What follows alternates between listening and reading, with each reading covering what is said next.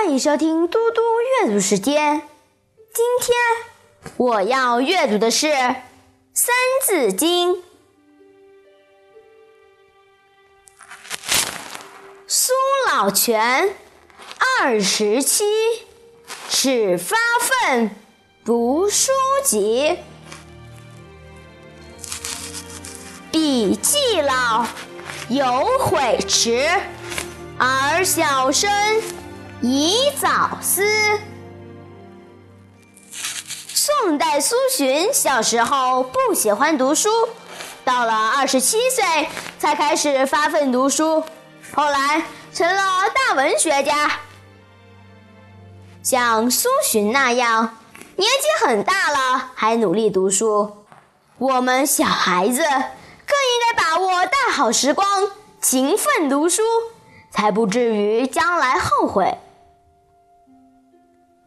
童年是读书学习的黄金年代，在这段时间里，学知识特别快，而且记得非常牢。把握住这个机会，对人的一生都有重要的影响。苏洵虽然在文学上取得了成就，但他毕竟走了道弯路，年老的时候后悔觉悟的太迟了。前人的教训，我们应该吸取。从此避免再走弯路。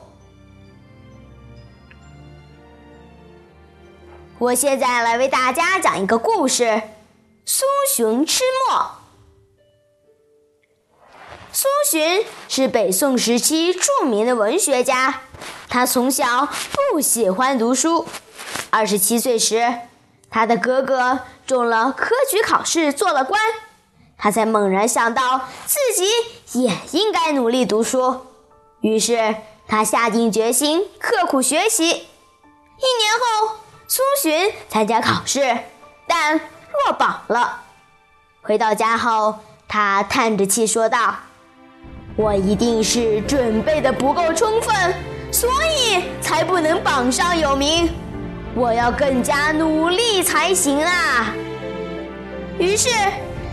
他以前写的文章全部烧掉，从此闭门谢客，用功读书。经过五六年的苦读，苏洵觉得学识大有增长，可以再拿笔写文章了。